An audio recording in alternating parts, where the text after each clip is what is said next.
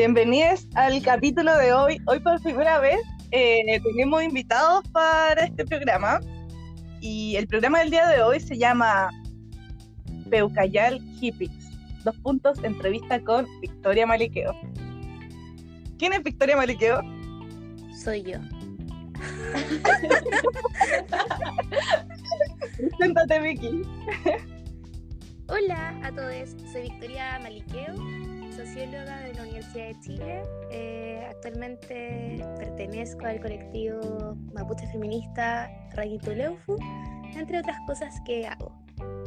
Hartas cosas. La, la Vicky también es parte del equipo coordinador del Núcleo de Sociología del Arte y las Prácticas Culturales de la Chile también. Y es una persona sumamente seca. Sí, sí que bacán tener su presencia el día de hoy para hablar de de temas eh, súper interesantes e importantes. Así que eh, quédense a escucharnos. Bueno, en el capítulo de hoy me designaron la tarea de colocarle el título y eh, elegí Peucayal Hippies. Peucayal significa adiós o chao, una despedida. Y un poco un jueguito porque estoy chata de los hippies, ¿cachai? Y yo creo que es mucho de nosotros como mapuche también estamos cansados de, esta nueva moda, entre comillas, de acercamientos falsos eh, hacia nuestras culturas. Así que eso. Oye, Victoria, y te quería preguntar algo para partir, y es como, eh, ¿tú naciste en una comunidad mapuche o como que te identificaste como mapuche después? ¿O desde que naciste? Como, ¿Qué recuerdos tenés de eso? ¿O cómo se construyó tu identidad eh, como mapuche? Mm, ya. Mira, eh, yo creo que como con tu pregunta, uno igual puede como desanclar ciertos estereotipos que hay sobre nosotros los mapuches. porque en general la gente piensa que la persona mapuche eh, corresponde a, una a una comunidad necesariamente, o vive en el sur, ¿cachai? O tiene como esta visión como de mapuche igual ruralidad. Sin embargo, si nosotros incluso nos vamos como a datos duros, eh, la mayoría de, nosotros vivimos en, en la grande urbes, pues, en especial en Santiago, ¿cachai? Como consecuencia de la migración campo-ciudad de, de los años 60 en adelante. Entonces, bueno, correspondiendo un poco con eso, mira, mi papá es de Cañete, mi familia maliqueo es de Cañete y él se vino a Cauquenes, que es un pueblo de la séptima región, y, yo me crié acá, ¿cachai? Como me crié más con mi familia materna, que no es mapuche, y luego cuando me fui a la universidad, eh, siempre sentí como la necesidad de explorar un poco más con el tema de, de mi identidad, eh, y ver cómo poder aprender, no sé, Mapufungún o aprender como un poco más de la cosmovisión. Y en torno a eso también es súper necesario que uno vaya como entrelazando tanto los conocimientos ancestrales como también el activismo político. Entonces, desde ahí yo creo que eh, ahora me autodetermino como mapuche y, y, también mucha gente lo está haciendo desde la misma situación de vivir en la ciudad, ¿cachai? Entonces, eso es como más o menos mi recorrido, por decirlo de alguna manera. Y, bueno, para mí también es muy importante y fundamental actualmente militar en un colectivo eh, mapuche feminista. Cuando yo estaba en la universidad, igual participé de un colectivo que era los Tilcatufes de la Chile, ¿cachai? Que éramos estudiantes eh, que teníamos esta autodeterminación mapuche y que realizamos distintas actividades más que nada para aprender mapungún eh, y conectarnos como con toda esta parte más del conocimiento. Y ahora ya es como pasé como a la otra fase que siento yo que también es necesaria que es el activismo. Y siento también fundamental el hecho de, articular dos ejes muy importantes que es el tema del el feminismo pero en una lectura eh, más eh, apropiada con los contextos de origen. Eso es más o menos eh, mi recorrido. Mm. Mm, ah. no, que te iba a decir como, o sea, no sé, eh, por ejemplo, cuando, no sé si desde chica siempre sentiste como la necesidad o, como de definirte dentro del pueblo mapuche y también como, como toda esta relación también que hay como con la identidad eh, y también eh, la forma en que, por ejemplo, em, el concepto como de, de, lo mestizo también aparece como dentro de la sociedad, pues porque también como está muy invisibilizado, también como que pensáis de eso. Claro, es que ahí es como complejo igual porque, bueno, yo creo que todas las situaciones son muy particulares, como la mía, eh, mi primer apellido eh, es Maliqueo, entonces mi primer apellido ya está eh, en Mapungún, por lo tanto siempre supe que era mapuche, para mí no era como algo que estuviera en discusión. Lo que yo sentía cuando era chica, que vivía como en un territorio muy distinto al de origen de mi abuelo y al de mi papá, era que no tenía la suficiente información para eh, como reconstruir de alguna manera eh, el tema de la identidad mapuche, como de esta cierta ancestralidad, ¿cachai? O por ejemplo, acá no hay machi, como donde nací, que en Cauquenes.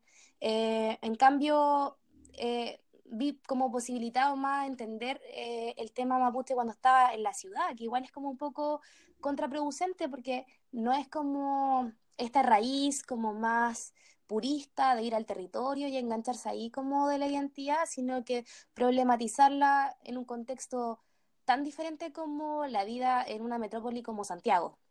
Entonces, siento que ahí están muy latentes todos estos conceptos de invisibilización de, personas que venimos de otros territorios y que también tenemos otras eh, distintas em, identidades.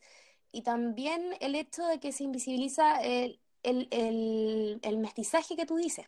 Pero igual es un, poco conflictivo la palabra mestizaje a mi juicio porque de repente eh, cuando la gente dice, oh, bueno, eh, soy mestizo o soy mestiza, se desconocen cómo se construye ese mestizaje, ¿cachai? Como, por ejemplo, ya, no sé, yo puedo ser mestiza si vengo de Turquía y mis papás son eh, alemanes, pero nacieron acá, así, yo, yo nací acá en Chile también me podría definir como, como mestiza. Sin embargo, mi, como mi raíz es súper diferente y también mi ancestralidad y por lo tanto las cosas que yo tengo que como reivindicar, ¿cachai? Mis luchas políticas van a estar un poco mediadas por esa raíz primaria de que construye este mestizaje.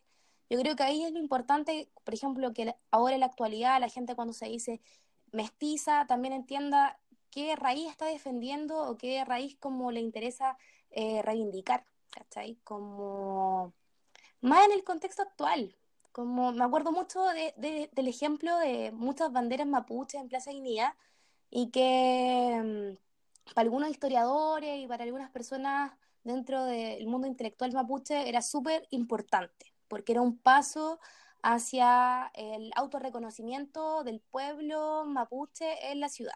Sin embargo, igual fui a, Plaza Dignidad y veía muchas de estas banderas al revés, ¿cachai? Como, es decir, como desligada del contexto de dónde provienen, o muchas veces las personas no entendían eh, de dónde, cómo se habían construido estos símbolos, ¿cachai? Como por ejemplo, el tema del Consejo de todas las Tierras, cómo se había logrado llevar a un acuerdo y que se construyera una bandera que finalmente es una imagen de, unión eh, territorial, pero también de una lucha, eh, y una lucha territorial.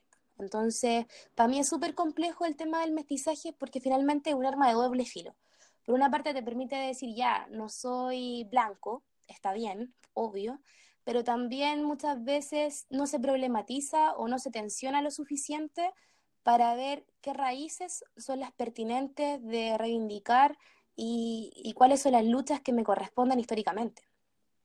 Mm, sí, pues porque igual, o sea, a mí, por ejemplo, lo que me conflictúa de repente es que, claro, he escuchado como mucha gente que dice como que finalmente la mayoría de los chilenos son mezcla, pero yo también como que de repente me pregunto como qué implica eso, pues porque la gente, claro, puede decir como que tiene raíces mapuches, pero en verdad, eh, lo mismo que decís tú, pues como lo que pasa con las banderas y todo, que claro, queda como en un símbolo, pero realmente no, la gente no lo asume como a conciencia, pues porque igual yo creo que hay que ser responsable si tú sientes que dentro como de tu de tu vida tiene elementos también del pueblo mapuche. Yo igual creo que, como decís tú, es necesario como que se conozca la historia, no que es solamente como, como para hacerte, no sé, pues trinchera de que tú eres como de un pueblo cuando en verdad la práctica generalmente no pasa.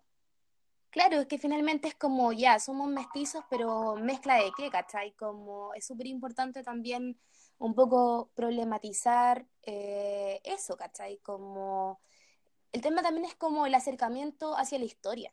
Como yo creo que un eje importante que la historia oficial que se ha construido sobre el pueblo mapuche ha sido blanca, hegemónicamente blanca.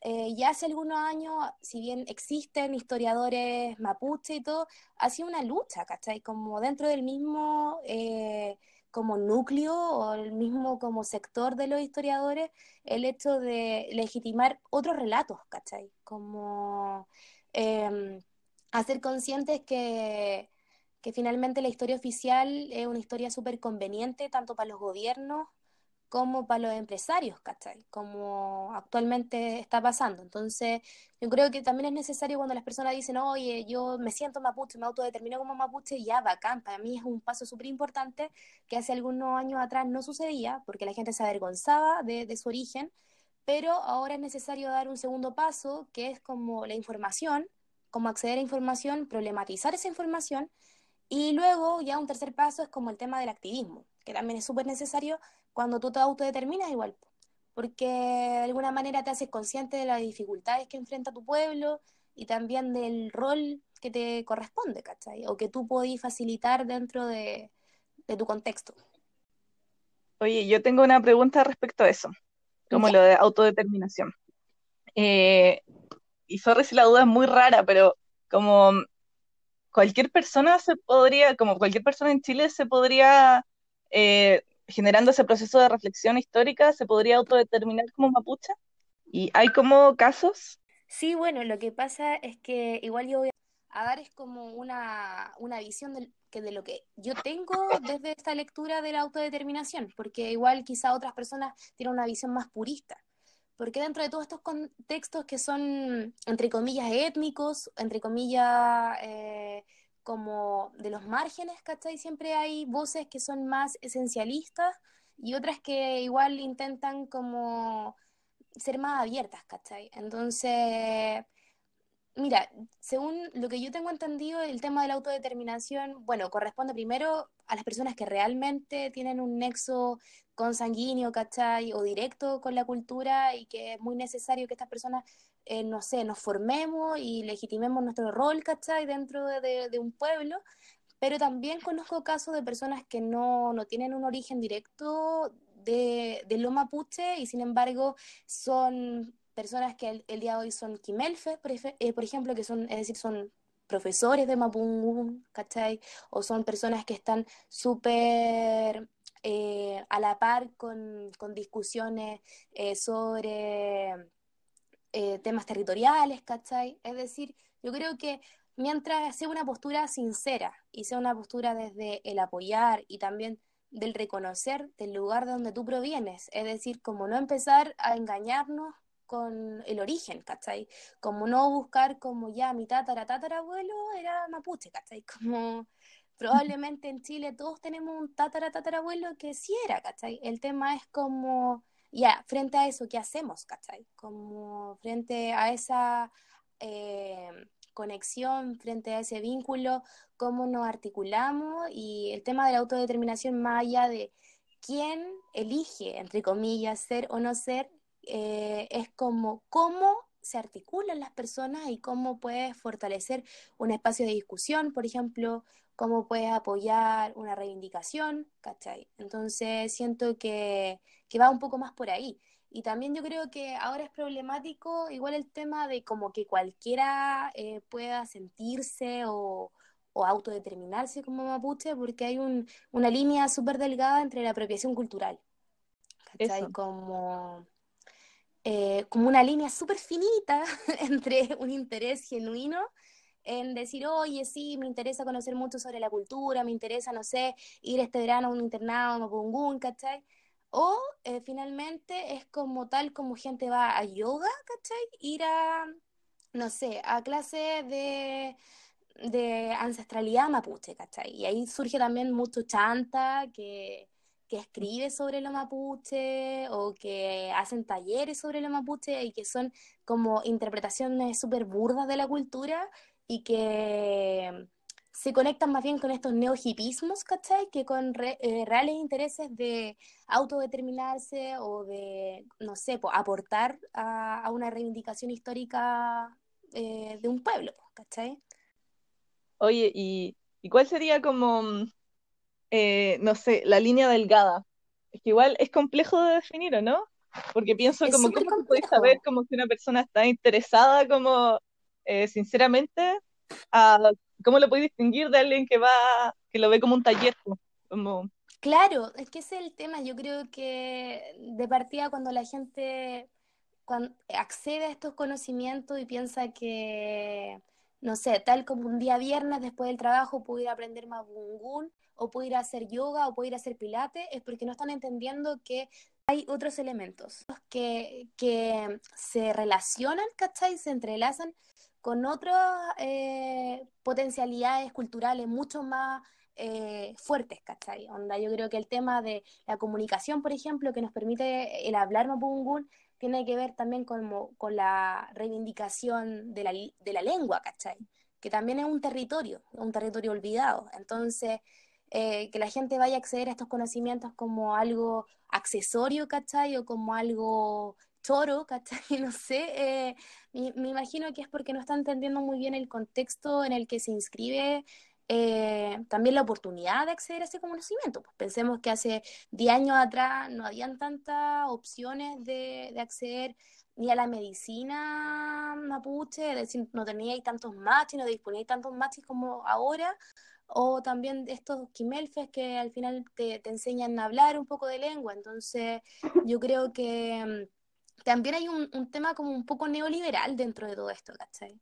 Como de consumir una cultura, ¿cachai? Como, no sé si han visto, pero últimamente hay un montón de, cosas que tienen nombre mapungún, como, no sé, hierba mate, lonco, ¿cachai? Onda, un montón de...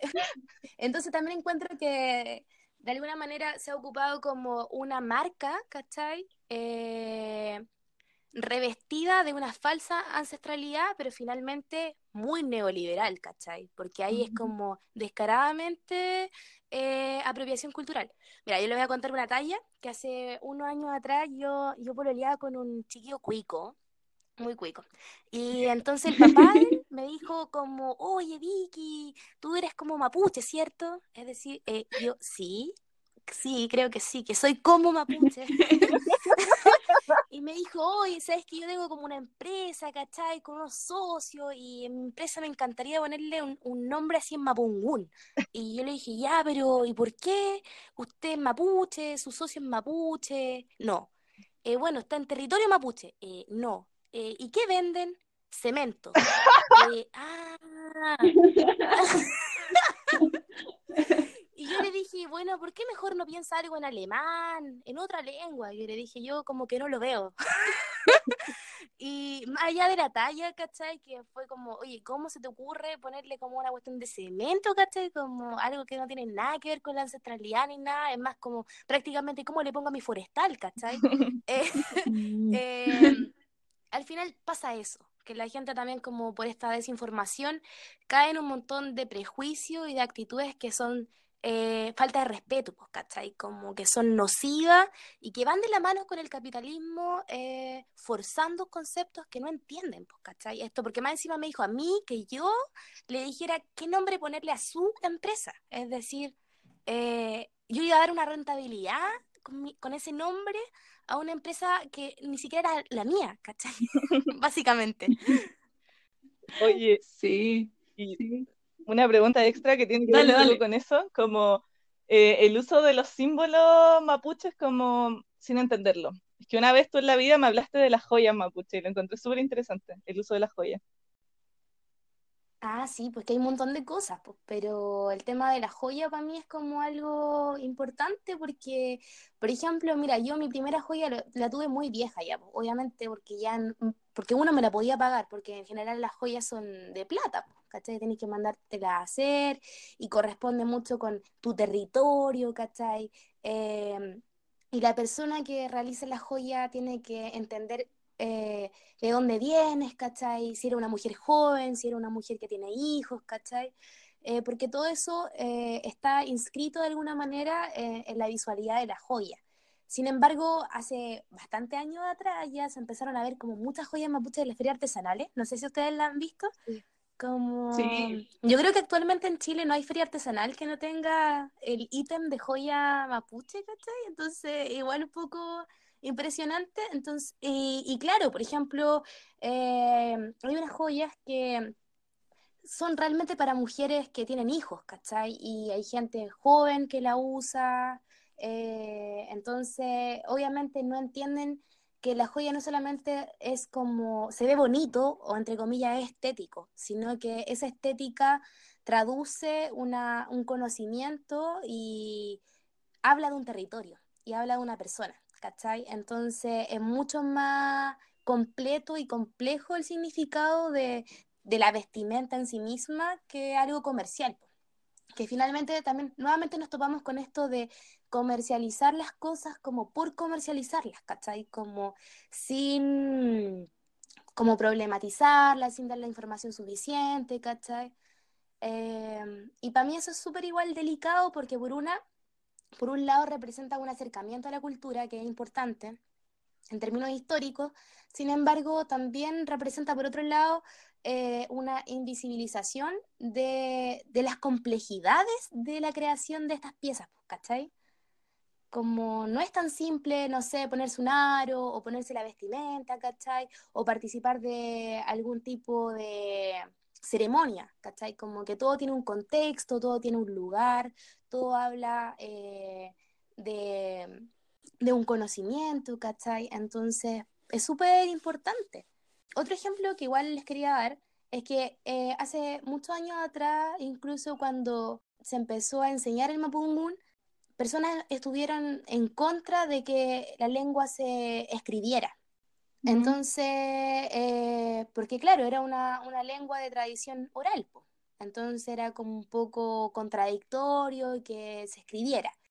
Pero las personas que optaron por construir estos grafemarios que hoy día nos permiten como tener acceso a, hablar mapungun, a escribir mapungun, se hicieron para eso finalmente, como para abrir la lengua y enseñar la lengua. Y, y, al final del día eso era lo más importante, ¿cachai? Como más allá de las discusiones que habían si la lengua es escrita o no. El tema también ahora con la joya, o el tema con la vestimenta, o el tema con los símbolos, no es que no lo ocupen, es que lo ocupen, pero entendiendo el contexto. Y una persona que ya entiende el contexto, en algún momento eh, también debería sentir como vergüenza si es que no sabe, pues, ¿cachai? Como yo creo que si el papá de mi ex pololo hubiese tenido como este recorrido, no sé, de un poco eh, pegarse la cachai y ver que esto cuestión era como irrisorio, no me lo hubiese dicho, ¿cachai? Como... Mm. Y en ese mismo caso es como, por ejemplo, hace años atrás también se hacen estudios, ¿cachai? Y todos los estudios son todavía, no sé, en español, hechos como por personas wincas, ¿cachai? Imagínate, yo fuera a Alemania a hacer un estudio sobre los alemanes. Mínimo tendría que saber alemán, ¿cachai? Como que ese sería un conocimiento que nadie me cuestionaría dentro de ese contexto. Entonces, ¿por qué cuando miramos a la interna y miramos el tema de todos los pueblos que tenemos acá en Chile, eh, no lo hacemos de la misma manera y con el mismo respeto, ¿cachai? Eso también es un, tema que, de repente me quedo pensando. Mm, sí, sobre Vicky, sobre ese mismo tema, que justo con la Tamara hace un tiempo nos topamos con, una polémica que había en la biblioteca de Santiago. Ya. No sé si contártelo al tiro o preguntarte, ya, ya te lo voy a contar Cuéntame, cuéntame, me encantan esas copuchas ya. Eh, nada, pues que caché que la Biblioteca de Santiago en su Facebook había sacado clases de lengua de señas. Y resulta que, que, al principio no se deben haber hecho como tres clases aprox, algo así. Y, generaba como mucha molestia, de hecho, como en, en las reacciones, en los comentarios, porque la persona que enseñaba la lengua era oyente. Ya. Entonces, como que se generó como toda esta discusión eh, como del por qué. Había gente, por ejemplo, de la comunidad sorda que decía que era apropiación cultural porque esa es una lengua como de esa comunidad. Claro. Entonces, claro, lo que decía la biblioteca, eh, bueno, porque también dentro de estos comentarios igual había muchos que no eran como desde, no sé, de que ellos entendieran el por qué, sino eran muy violentos a priori. Entonces, claro, hubieron como discusiones para allá, para acá. Bueno, en el fondo, eh, la Biblioteca de Santiago dijo que se iba a hacer cargo del problema, que nunca lo habían hecho con mala intención y que tampoco lo habían pensado, pues ni siquiera se lo habían cuestionado. Entonces, que, que, iban a buscar una persona que fuera de la comunidad sorda, que no fuera oyente, para poder enseñar el lenguaje desde ese lugar. Mm, ya. Eh, como frente a eso, te quería preguntar como si tú igual consideras, bueno, uno que pensáis de como esta polémica y dos como si consideráis que es necesario como ser nativo para enseñar la lengua, como llevándolo al mapudungun. Claro. Pucha, mira, eh, me pasan varias cosas, porque yo siento que en ese contexto en el que tú me estás describiendo, no sé si se ocupó bien el, término de la apropiación cultural, ¿cachai? Como de repente la gente ocupa muchos términos sin comprenderlos bien, porque el tema de la apropiación cultural es ya utilizar elementos culturales eh, de un colectivo étnico, finalmente, entre comillas, ¿cachai? Y lo otro es eh, como banalizándolo completamente, es decir, como eh, no teniendo esta conexión con el contexto de, estos elementos culturales. Y yo siempre he escuchado más el concepto de apropiación cultural con respecto a comunidades, entre comillas, étnicas, eh, comunidades afrodescendientes, ¿cachai? Es decir, como con elementos más de, de culturas como y territorios, ¿cachai? Como de culturas que tengan como una un territorio, ¿cachai? Pero mira, eh, a mí me parece, lo que me estáis contando es como un poco, bueno, aparte que una mala lectura, siento que es una, una traba en el conocimiento, ¿cachai? Como si esta persona que era oyente y que sabía el lenguaje de señas, eh, lo hacía con una buena intención y aparte sabía bien el lenguaje y podía enseñarlo bien, pudo haber facilitado ese conocimiento para otras personas que en su diario vivir pueden utilizar este lenguaje, pues, ¿cachai? Onda, ahí yo no veo una maldad, yo veo totalmente como una posibilidad de compartir conocimiento, ¿cachai?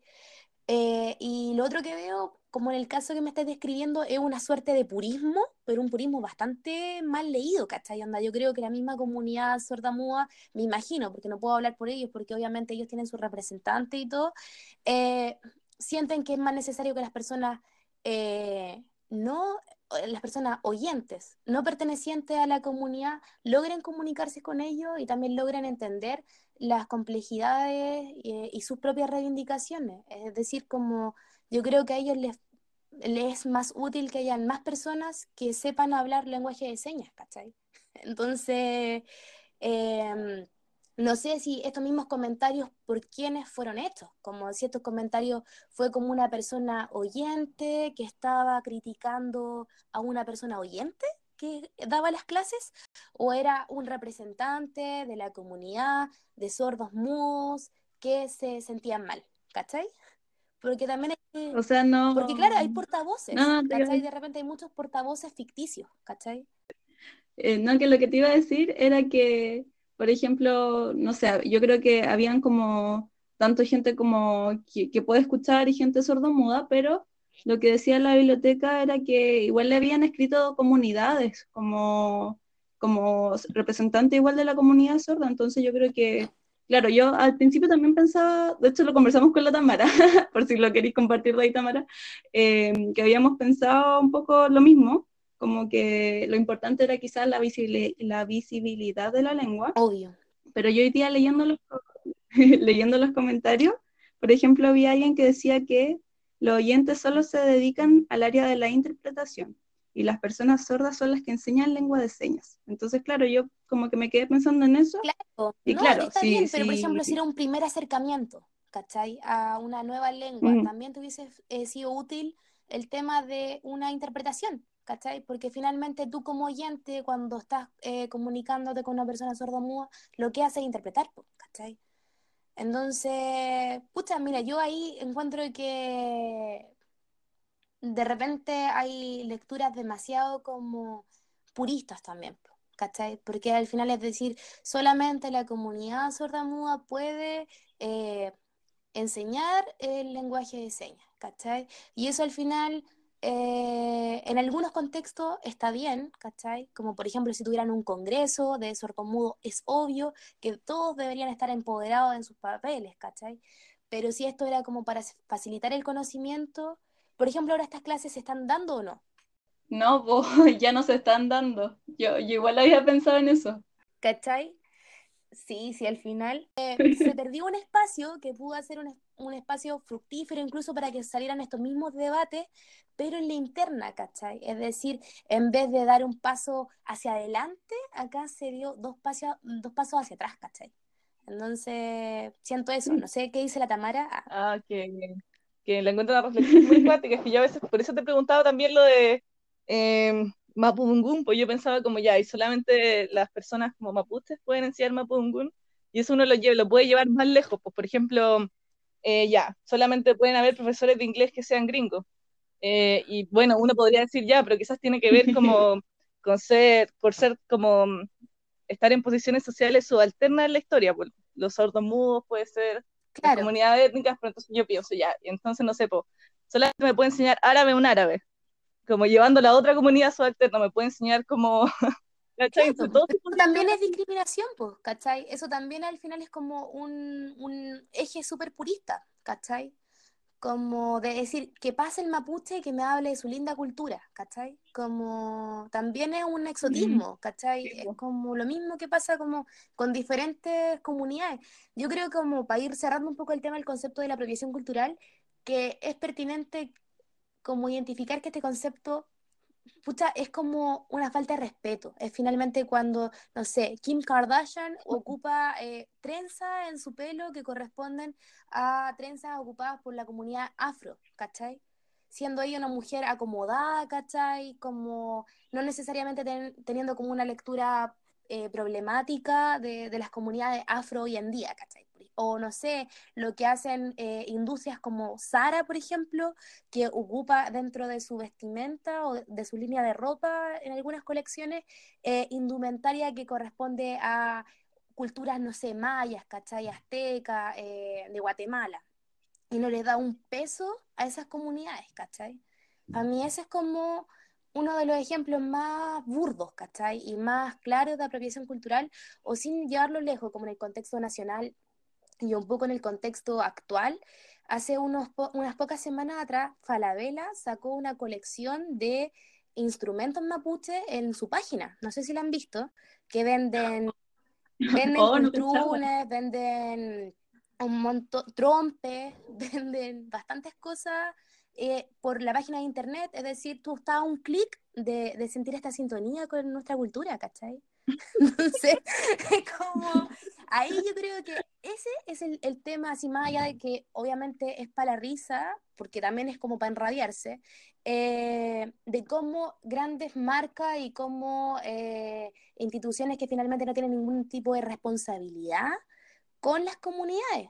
Porque también es como, no es que Falabella por cada trompe vaya a dar, no sé, un peso a alguna comunidad indígena. Eso no va a pasar, ¿cachai?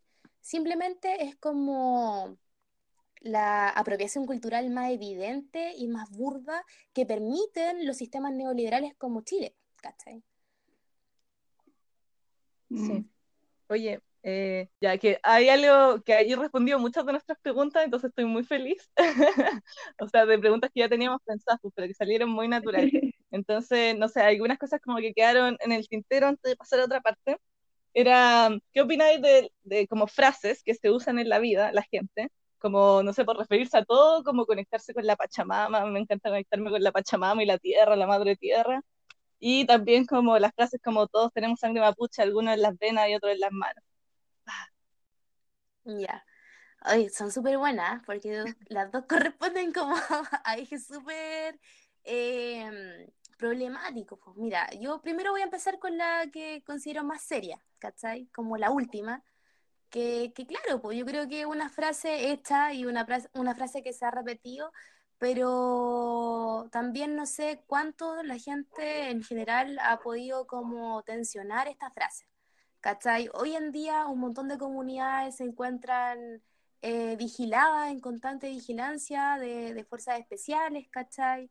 Em, mi familia es de Cañete, entonces yo de repente voy a Cañete, en Cañete, en la plaza de Cañete, hay guanaco, ¿cachai? Hay un guanaco ahí instalado, ¿cachai? Como parte un poco de, de la plaza misma y la represión es algo que se vive día a día, ¿cachai? Es decir, cuando yo creo que la gente piensa esto de, ah, tenemos sangre mapuche en las venas y otro en las manos, piensa de repente esto de, de la sangre en las manos como algo del pasado, ¿cachai?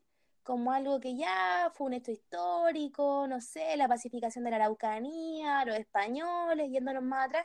Sin embargo, no ven que hoy en día es constante el asedio de las fuerzas especiales y de los gobiernos de turno, porque un tema no es ni siquiera como un tema de derecha o de izquierda, sino que eh, diferentes gobiernos de turno han eh, intervenido eh, comunidades mapuche y lo siguen haciendo, ¿cachai? Yo creo que eso fue muy icónico el, caso de Camilo Catrillanca y también el, tema mm. de, del año pasado, ¿cachai? De, todo el tema de octubre, ¿cachai? De esta revolución a la chilena y todo, porque cuando fue el caso de, de Camilo Catrillanca, como para describir un poco todos nosotros que somos mapuche y que nos topábamos en la calle, cuando nos mirábamos esa semana, cruzábamos nuestras miradas y nos poníamos a llorar. Era algo inmediato. Y mm, yo me acuerdo muy patente de haber ido a comprar y que justo una, una lamien, una ñaña me la crucé comprando y me dijo, la miel nos están matando. Y mm, si a mí me hubiesen dicho esa frase hace, no sé, cinco años atrás, yo hubiese dicho, eh, no, eso no ocurre, eso ya está siendo cada día más minoritario. Y no, pues, ¿cachai? También era porque tenía una posición muy desinformada hace cinco años atrás, ¿cachai? Como en, ese, en esa oportunidad era claro que nos estaban matando. Y igual nosotros, te lo digo, de, mi comodidad de ser una mapuche de urbe, las personas más perjudicadas con esto son nuestros lamienes que están en las comunidades, que no tienen medios de comunicación, que visibilicen, que día a día se levantan con helicópteros eh, en sus comunidades, ¿cachai? Con el ruido de los helicópteros, que sus hijos juegan con balines, ¿cachai? porque está lleno el campo de restos de armamento cuando van a intervenir las comunidades. Entonces, yo creo que en la medida que esta frase hecha de todos tenemos sangre mapuche en las venas, es importante para que la gente se autodetermine y que hay gente que tiene sangre en las manos, que también se movilice, nos movilicemos en contra de las personas que están legitimando la intervención en la Araucanía y que están eh, legitimando la violencia y estos montajes, ¿cachai? El abuso de los montajes.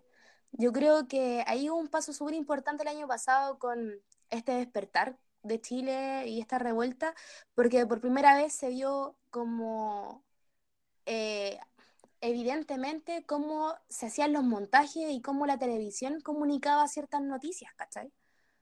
Como antes todo esto nosotros lo sabíamos, nosotros lo intentábamos visibilizar, pero la gente no mapuche le costaba mucho comprender como el nivel del daño que hace un montaje. Entonces, pruebas falsas, ¿cachai? Intervenciones a la comunidad, detención eh, por presunción de culpabilidad, juicios mal hechos, ¿cachai? Eh, un montón de, de, cosas que la gente no comprendía en el cotidiano y que yo creo que recién el año pasado empezó como a entender lo nocivo del sistema y lo cruel que es, por ejemplo, con el tema de la ley antiterrorista, ¿cachai? Que es una ley, eh, pero eh, en su fundamento eh, em, pues como en su fundamento etnocéntrica, pues, ¿cachai? Porque tú simplemente por tener un apellido mapuche o por tener algún tipo de eh, vinculación con lo mapuche, puedes ser acusado de terrorista y te toman detenido y, te culpan al tiro. Así, onda, tú no estás con la presunción eh, de, como de inocencia, sino la ley se articula desde la presunción de culpabilidad, es decir, no te juzgan como cualquier chileno común y corriente. Entonces, eso es súper clave para entender esto de que algunos tienen sangre en las manos, porque las leyes también están escritas con sangre. Yo creo que con, con mucha, mucha sangre. Y bueno, ese es con el lado serio, ¿ya? Pero ahora como con el tema que tú me estabas comentando, de la otra frase hecha, ¿me la recordáis? Lo pachamámico. Ah, lo pachamámico. Ya, yo encuentro que esto es como la sección un poco más liviana, porque en comparación con el tema anterior, em, porque es muy, muy, muy común, ¿cachai? Como muy común el tema de de que la gente mezcla como peras con manzanas cotidianamente y no se dan cuenta como de lo, de lo falta de respeto que son, ¿cachai? De partir el tema de la Pachamama corresponde a ancestralidades más bien del norte, ¿cachai? Como Quechua, Aymara, ¿cachai? No, tiene, no corresponde para nada con la cultura mapuche. Y muchas, eh, como nosotros, la Pachamama es el Mapu para nosotros, es la tierra, ¿cachai? no sé, son cosas eh, un poco diferentes y la gente todos los mete en el mismo saco y y es también eso, yo creo que hay una ruptura importante con respecto a las creencias, como en el siglo XXI, como en siglos anteriores la gente estaba mucho más anclada, no sé, a la religión católica, ¿cachai? A otro tipo de religiones, entonces como esa falta de, creencia, ¿cachai? Como en un Dios, en algo, permite que se articulen con cualquier cosa, ¿cachai? Y no solamente digo con el tema pachamámico, sino también como, no sé, con el tema como de Jodorowsky, ¿cachai? Como un montón de herramientas que le permitan como sobrellevar eh, el dolor, ¿cachai? De vivir en un mundo como el de ahora, pues, ¿cachai? Que es súper materialista, entonces la gente de repente, en vez de ir, no sé, a rezar que antes, no sé, pues prefiere ir a una terapia de psicomagia, ¿cachai? O prefiere, no sé, como hablar de todas estas conexiones eh, como de la Pachamama, de la ancestralidad, de las hierbas, que no entiende, ¿cachai? Y que tampoco le interesa eh, comprender de buena manera, ¿cachai? Em, yo siento que también ahí es como, más allá de que para mí es cómico, ¿cachai? Como eh, viendo memes y todo, incluso hay memes, ¿cachai? Onda de esto, porque realmente es como tan común que la gente no se da cuenta, ¿cachai? Voy a contar una, una anécdota porque encuentro que lo más que ejemplifica son las cosas que a uno le pasan en el cotidiano, ¿ya? Dale, dale. Mira, yo el año pasado trabajaba en cierto ministerio y eh, cierta colega eh, me dijo, oye Vicky, eh, ah, tu, tu apellido es mapuche. Y le dije, sí. Oye Vicky, ¿sabes qué? Me encantaría, oye, no sé, como que me enseñara un poco más como de la Pachamama, ¿cachai? Y yo así como, ya. porque no sé, mi hijo, eh, mi hijo, no sé, es chiquitito y me gustaría, no sé, como bautizarlo eh, como, eh, como, como en esta cultura.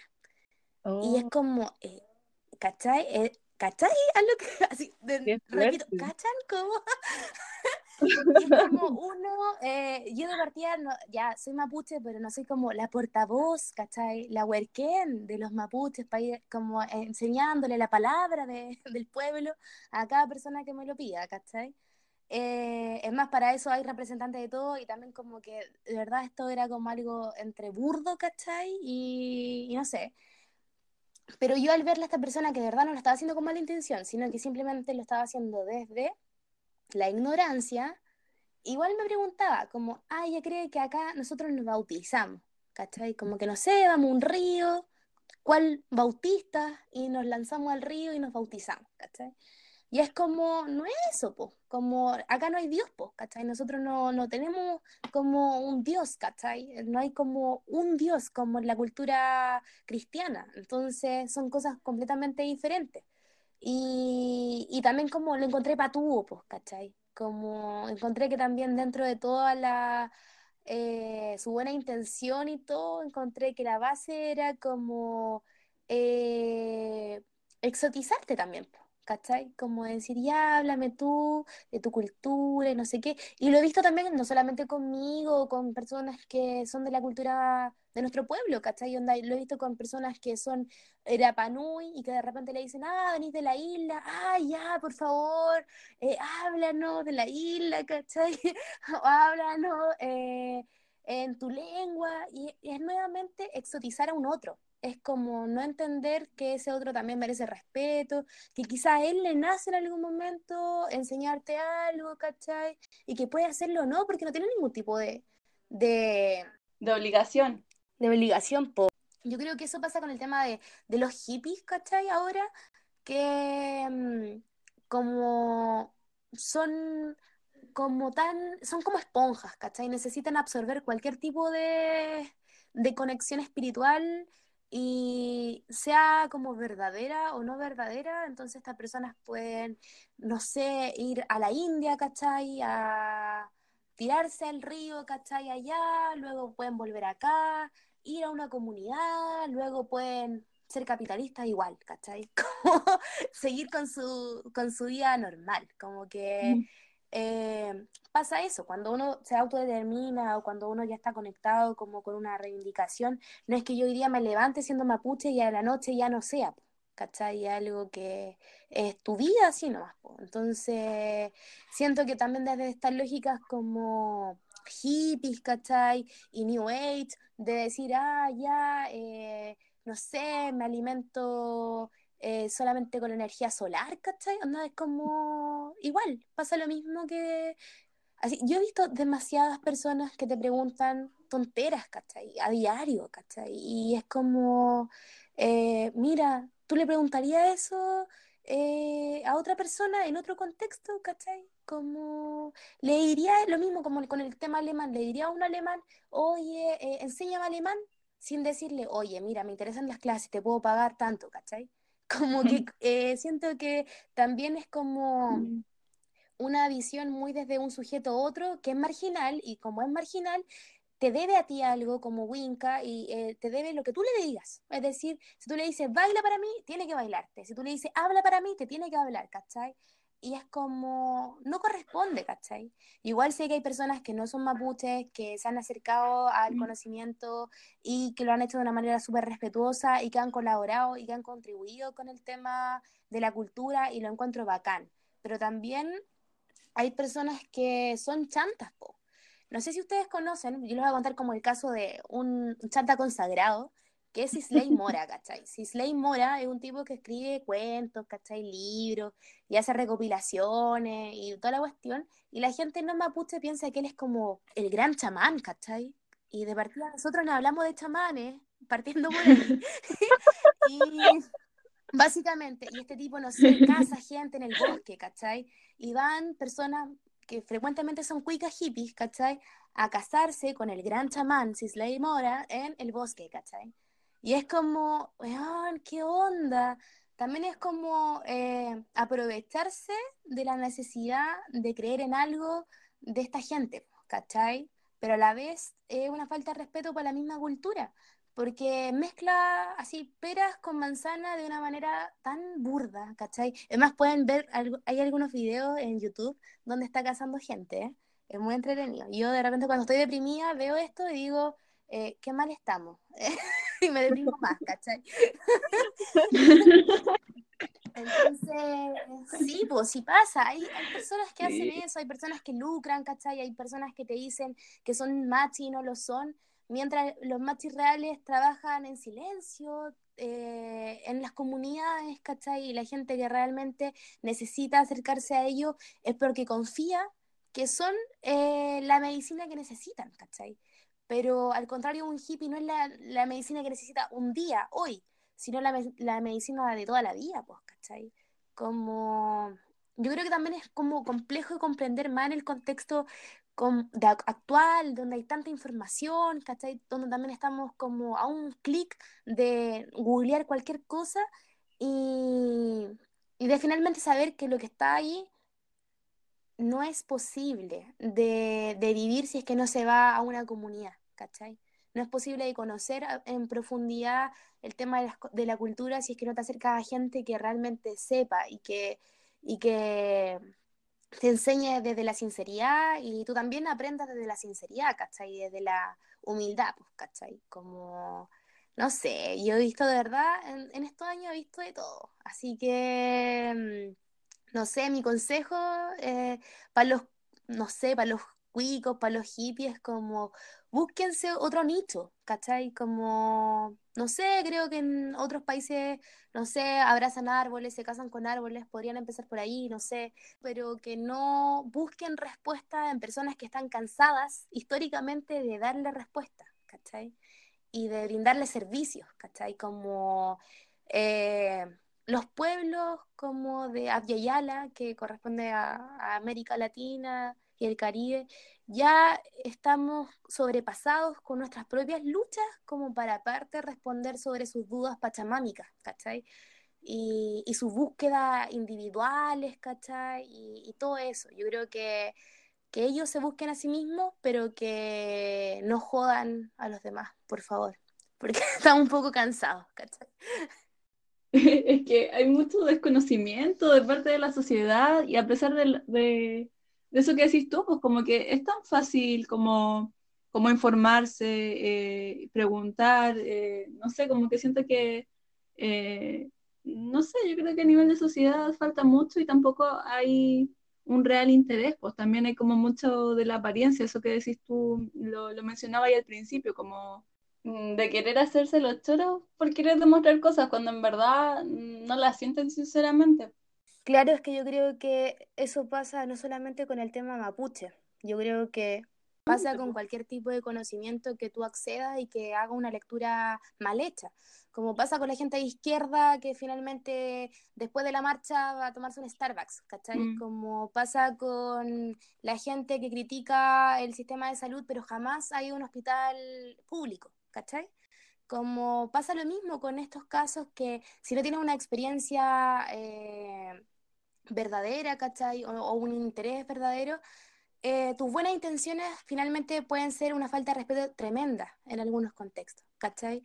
Y, y nada, pues como que siento eso, siento que igual hay gente que humildemente y que con ningún afán de, de, no sé, ofender, pregunta cosas, pero también yo creo que son ciertos contextos que se dan para que esa gente se acerque, te pregunte cosas, ¿cachai? Más como en círculos cercanos, ¿cachai?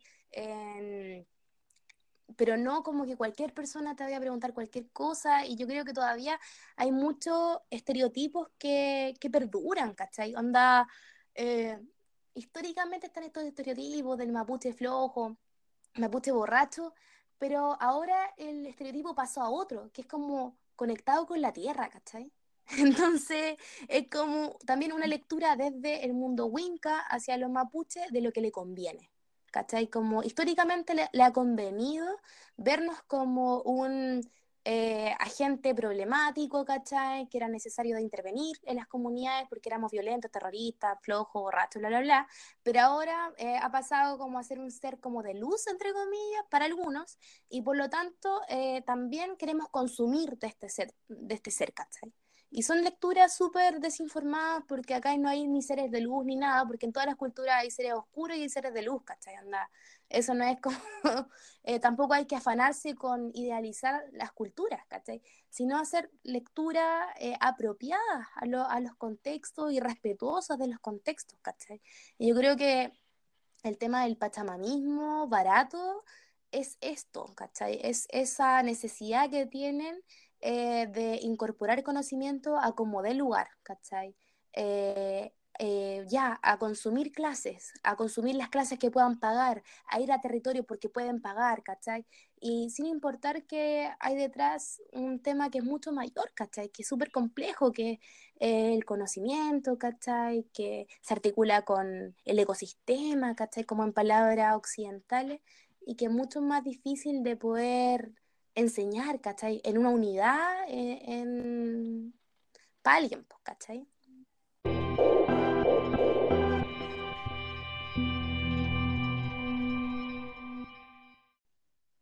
Oye, y mm.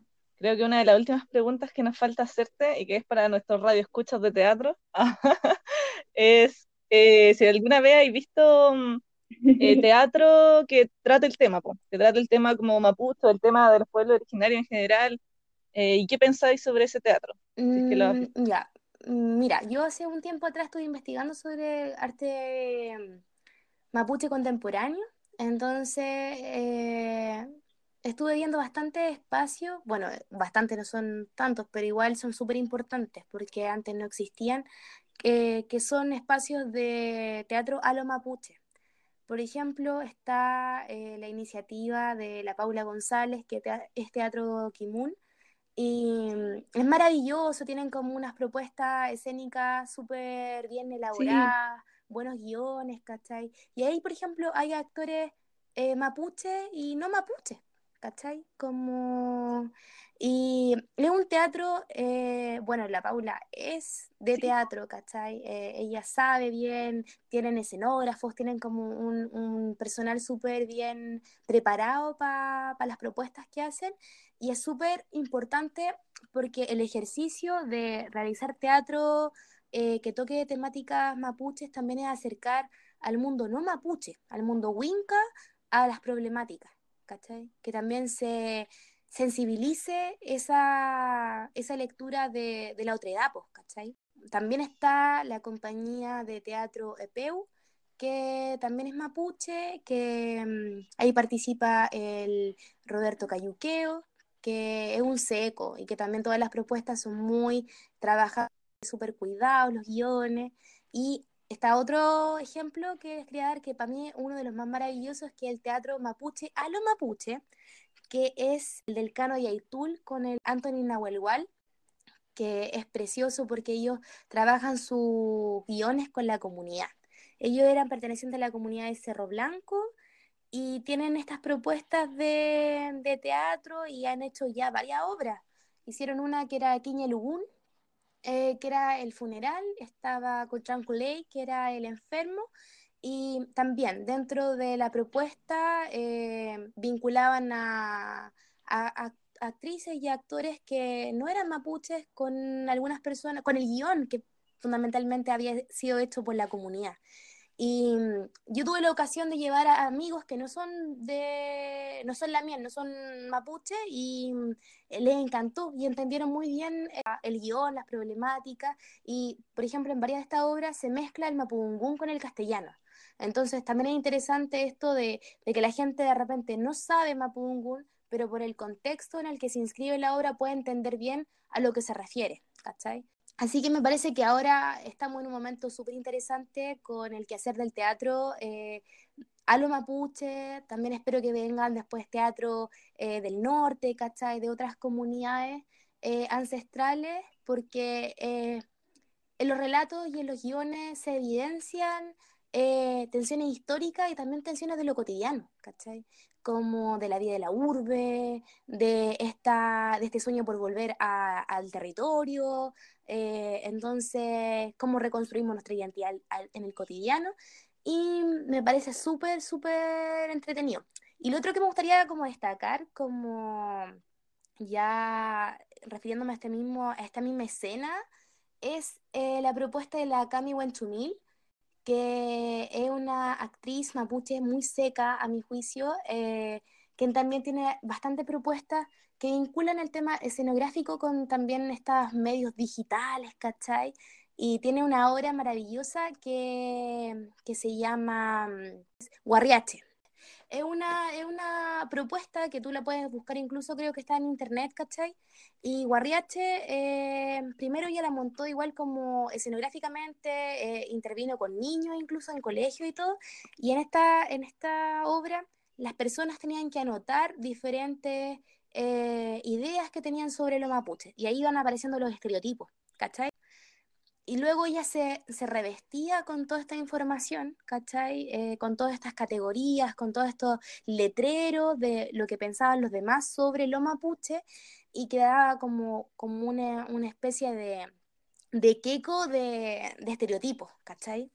Entonces era muy interesante porque ahí también, bueno, en el video que ella hace después de esta, de esta instalación, de esta propuesta, se ve eh, cómo también la gente a la medida que va conversando con ella, también va desarticulando estos estereotipos nocivos, ¿cachai? O muchas veces desinformados que tienen sobre los mapuches. Entonces me parece súper interesante y lo otro son las propuestas ya de performance, ¿cachai? Que hay un montón de performers ahora que están haciendo eh, acciones, ¿cachai? Eh, está el Sea Calfuqueo, está la Paula Besa Pailamilla, que es una seca, porque también toca esto de los estereotipos, ¿cachai?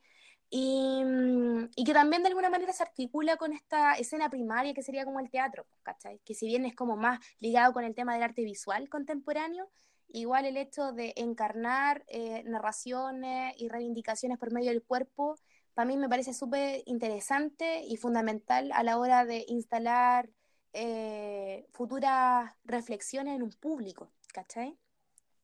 Mm, sí, Igual que bacán que, que haya nombrado tanta gente, porque no sé, nosotras que, que, estudiamos teatro, no sé, en todo el año pasado nunca se nos nombró ningún referente que, que aludiera al pueblo mapuche, pues que, que lo, lo, tuviera presente y tuviera gente de, eh, del pueblo dentro de las compañías. Entonces, no sé, eh, muchas gracias Vicky. Y, y, lo último que te quería preguntar, eh, para ir cerrando, porque nos queda muy poquito tiempo, es que también lo mencionaste, como esto del activismo que tú también, aparte eh, de identificarte y ser mapuche, también eh, mencionaste de que te gusta hacer el activismo también mirándolo desde una perspectiva feminista, como si nos podría contar un poquito antes de terminar sobre eso, por fin.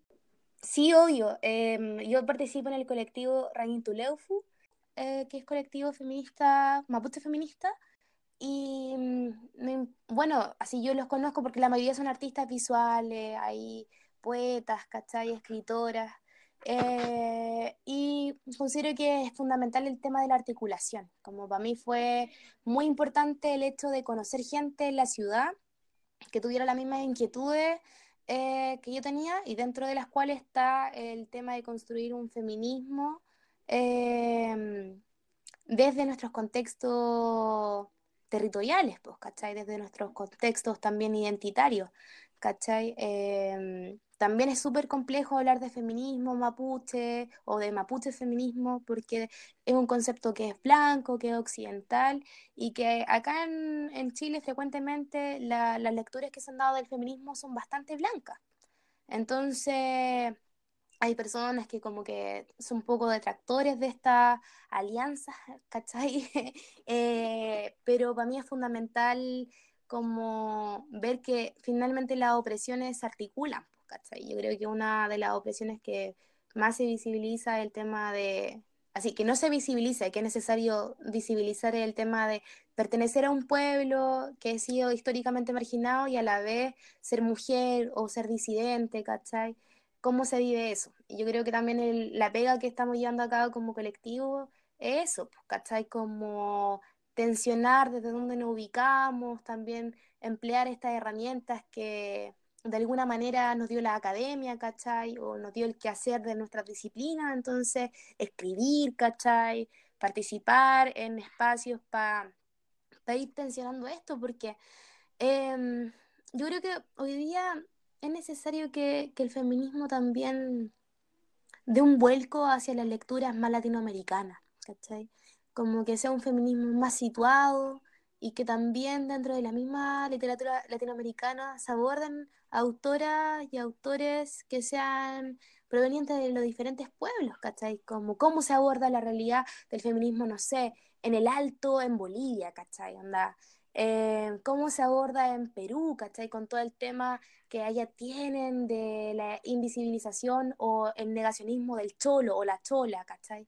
Cómo se aborda acá con el contexto mapuche, que igual, digámoslo, dentro de todo, somos eh, el pueblo más hegemónico. Hay otros pueblos que están totalmente invisibilizados, que por años han sido negados eh, por el gobierno, como la existencia de ellos, ¿cachai? Y por lo tanto, la existencia de sus costumbres y de, de las posibilidades que tienen también de reformular sus discursos.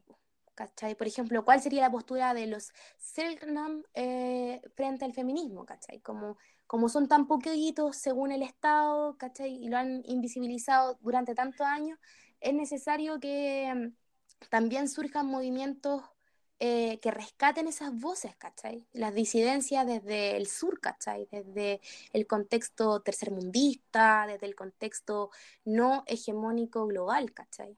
Entonces, para mí, por eso es súper necesario el tema de articularme con respecto a esta postura. Eh, también tenemos esto de llamarnos colectivo mapuche feminista, es decir, en esa clave, es primero mapuche, primero reconociendo como esta identidad que es mucho más fuerte que lo segundo, que es feminista, que como yo te digo, es un término que incluso potencialmente puede cambiar, ¿cachai? Porque es un concepto que es extraído de una lengua que no es la nuestra, que es extraído de lecturas que principalmente no son las latinoamericanas, ¿cachai? Entonces, yo creo que es importante eso y siento que este colectivo y otros que se están articulando y que también tienen pegas sobre esto eh, son relevantes para dar un, un tema, ¿cachai? Un tema de discusión importante respecto a, la visión de, de, lo mapuche, es decir, que deje de ser esencialista y también articule como otras problemáticas como el tema de la mujer o de las disidencias, y también en, el, en la contraparte del feminismo, que deje de ser tan blanco y deje de ser tan uterino también, ¿cachai? Como también es importante incorporar las disidencias, ¿cachai? Onda, las ancestralidades siempre se mueven en ejes que, que somos hermanos, ¿cachai? Y que es interesante comprender las dificultades en todos los términos, ¿cachai? Como ningún cuerpo es más importante que otro, todos los cuerpos importan y al final del día todos los cuerpos tienen que ser capaces de, de transportar estas reivindicaciones. Eso.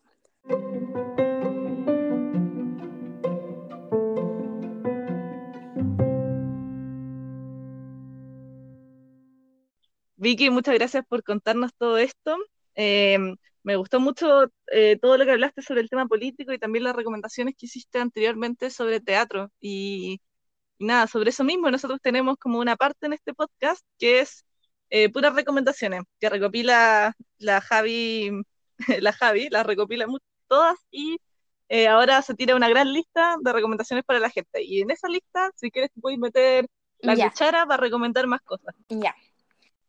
Ya, eh, bueno, hay varias clases o videos que los suben, bueno, porque la mayoría de las recomendaciones son de Instagram, pero igual eh, tengan ojo porque hay varias que suben como en la parte de IGTV para que se fijen bien, porque puede que no necesariamente estén en los inicios de los perfiles. Así que ya, la lista de recomendaciones de esta semana es clases de twerk y reggaetón, arroba cata-suta, con dos T, clases de danza contemporánea, arroba pau-rebolledo, clases de baile, arroba vale clases de danza, arroba espacio vitrina, preparación y entrenamiento físico, arroba fer fer-vuala, yoga, arroba fran.yoga-bajo.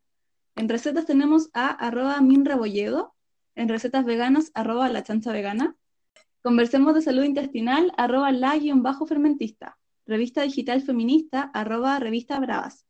Divulgación y crítica de arte, política y filosofía y cultura, arroba revista Yedra o revistayedra.cl.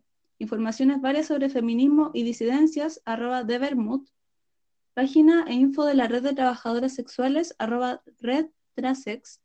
Psicosalud, arroba psicosalud Tenerife agitación y propaganda, arroba no guion bajo punto pasarán.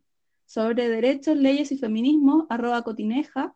Ilustraciones, poesías y reflexiones, arroba cancernina. Ilustraciones, arroba lologóngora. Ilustraciones, pinturas y decorados, arroba rositabeas.cl. En ropita, arroba tornado.vntg. En cerámica, arroba domingo guion bajo la tienda en escultura, cerámica y blog de Fabila Madrigal, arroba tallertanu o tallertanu.com. Y en teatro, volvemos a recomendar escenix.cl o obras que se pueden ver en teatromil.tv y también, más que recomendado, la lectura dramatizada, más el diálogo de Isabel de Isabel, que es de Alexandra von Humer, interpretada por Tamara Costa, que pueden ver en el Facebook Fundación Teatro Mil, ya que quedó guardado. Eso, esta lista fue muy grande porque hace mucho rato que no hacíamos una, eh, sí que también Vicky, si quieres dejar alguna recomendación, puedes hacerlo. Eh, bueno, yo quisiera invitar a todos, a todos y a todos de que puedan seguir viendo y siguiendo la escena del arte mapuche contemporáneo, que hoy día tiene muchas cosas interesantes que, que aportar a la discusión, más en el contexto de pandemia. Ahora, por ejemplo, están dando las películas del FICWAL Mapu eh, gratis online. Eh, las compañías de teatro que ya mencioné. Y voy a dejarles eh, esas recomendaciones que busquen a estos artistas que yo les mencioné, porque igual tienen un trabajo súper importante con respecto a, a lo mapuche actualmente. Recomiendo mucho que vean los trabajos del Ciavita Calfuqueo, que están en su página web, que la estoy buscando, porque ahí tiene como un resumen de, de muchas de las performances que ha hecho eh. Y, y, ahí lo pueden revisar eh, las diferentes eh, instalaciones y performances que tiene. Y eh, eso, yo creo que esa es la invitación que les hago que también se cuiden mucho en sus casitas y que tomen agüita. Bueno, muchas gracias a todas por escucharnos. Muchas gracias, Vicky, por venir. Eres lo máximo y estamos muy, muy, muy felices de que hayas venido. Muchas gracias. Sí, muchas gracias, Vicky. Estábamos un poco nerviosas con la Tamara y emocionadas porque igual qué bacán que hayas venido virtualmente. Así que en verdad te pasaste. Ay, muchas gracias a ustedes. Me gustó mucho compartir con ustedes algunas de las experiencias y espero que les haya servido las cosas que les comenté y todo. Muchos cariños y besitos.